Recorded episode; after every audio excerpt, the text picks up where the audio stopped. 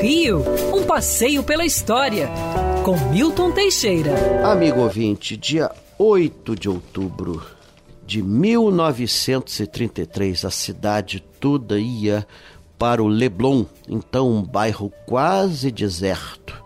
Nesse dia e nesse local começava a primeira grande corrida da cidade, o Grande Prêmio Cidade do Rio de Janeiro, que o pessoal chamava de Circuito da Gávea ou então Trampolim do Diabo.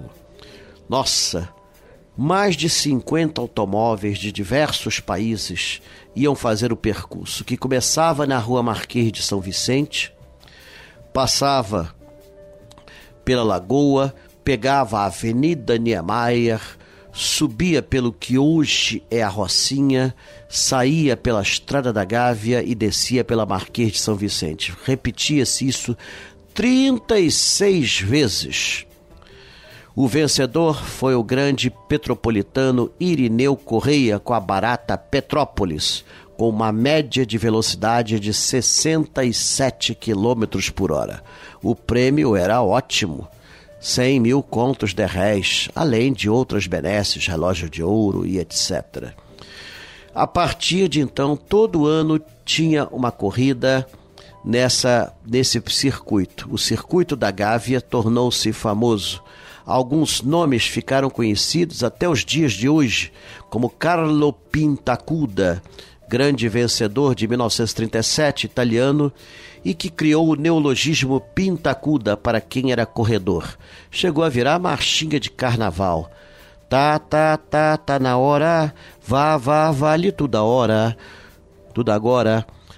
Tá, tá, tá, tá na hora, vá, vá, vale tudo agora. Sou mó mole pra falar, mas sou um pintacuda pra beijar. Na voz de Oscarito ficou muito conhecida a música. Chico Landi venceu sete vezes o Grande Prêmio da Gávea. Finalmente, em 1954, o Barão von Grafenried foi o último vitorioso do circuito. Depois disso, ele foi cancelado passou a ser realizado na Quinta da Boa Vista e mais tarde na Barra da Tijuca. Somente em 1978 seria construído o Autódromo de Jacarepaguá, que duraria seus 25 anos até ceder de vez espaço para a cidade do rock. Quer ouvir essa coluna novamente? É só procurar nas plataformas de streaming de áudio. Conheça mais dos podcasts da Band News FM Rio.